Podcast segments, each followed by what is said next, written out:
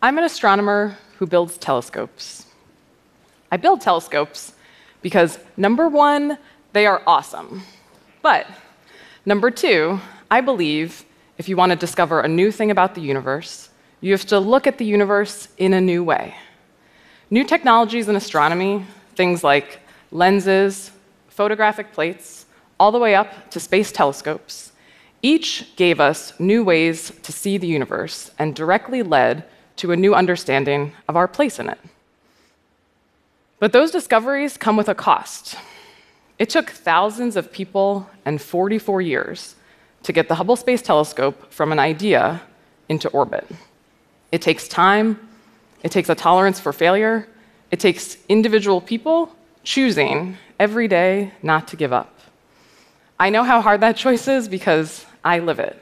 The reality of my job is that I fail almost all the time and still keep going, because that's how telescopes get built.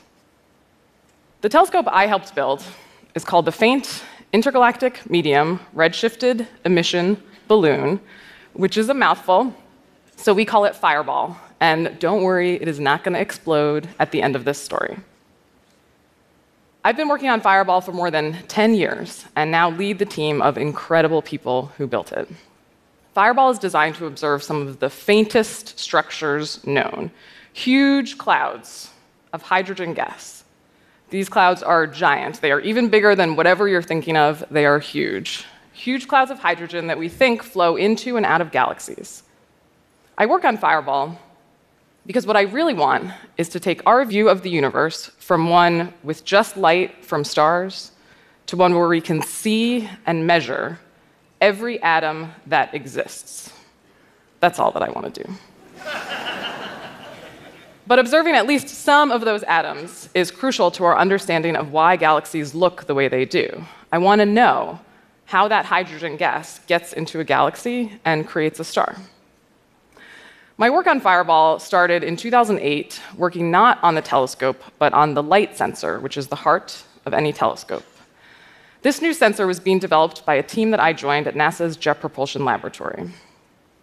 And our goal was to prove that this sensor would work really well to detect that hydrogen gas.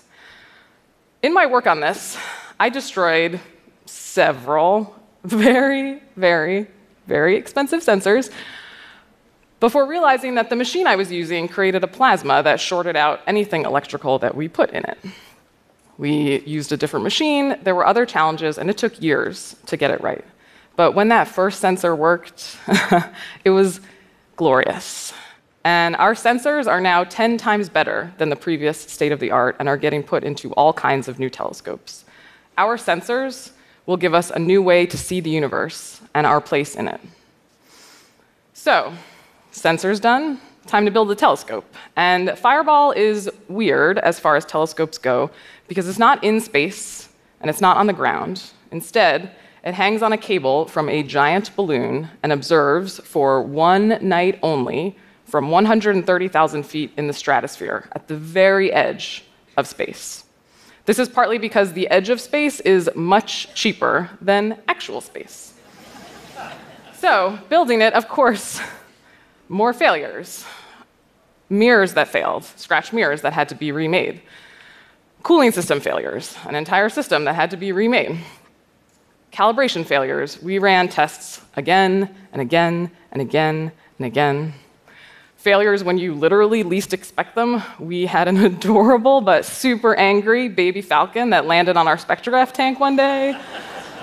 Although, to be fair, this was the greatest day in the history of this project. I really love that Falcon.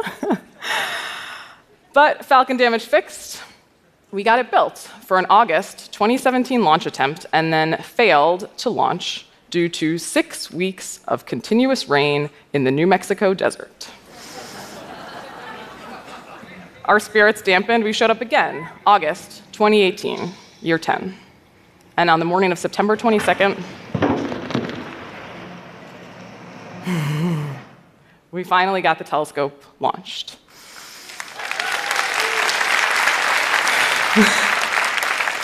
I have put so much of myself, my whole life into this project, and I like still can't believe that that happened. And I have this picture that's taken right around sunset on that day of our balloon, fireball hanging from it, and the nearly full moon. And I love this picture. God, I love it. But I look at it and it makes me want to cry. Because when fully inflated, these balloons are spherical. And this one isn't. It's shaped like a teardrop. And that's because there's a hole in it. Sometimes balloons fail too. Fireball crash landed in the New Mexico desert, and we didn't get the data that we wanted. And at the end of that day, I thought to myself, why am I doing this? And I've thought a lot about why since that day. And I've realized that all of my work has been full of things that break and fail, that we don't understand and they fail, that we just get wrong the first time, and so they fail. I think about the thousands of people who built Hubble and how many failures they endured. There were countless failures, heartbreaking failures, even when it was in space. And none of those failures were a reason for them to give up. I think about why I love my job. I want to know what is happening in the universe. You all want to know what's happening in the universe too. I want to know what's going on with that hydrogen. And so I've realized that discovery is mostly a process of finding things that don't work. And failure is inevitable when you're pushing the limits of knowledge, and that's what I want to do. So I'm choosing to keep going. And our team is going to do what everyone who has ever built anything before us has done. We're going to try again in 2020. And it might feel like a failure today, and it really does, but it's only going to stay a failure if I give up. Thank you very much.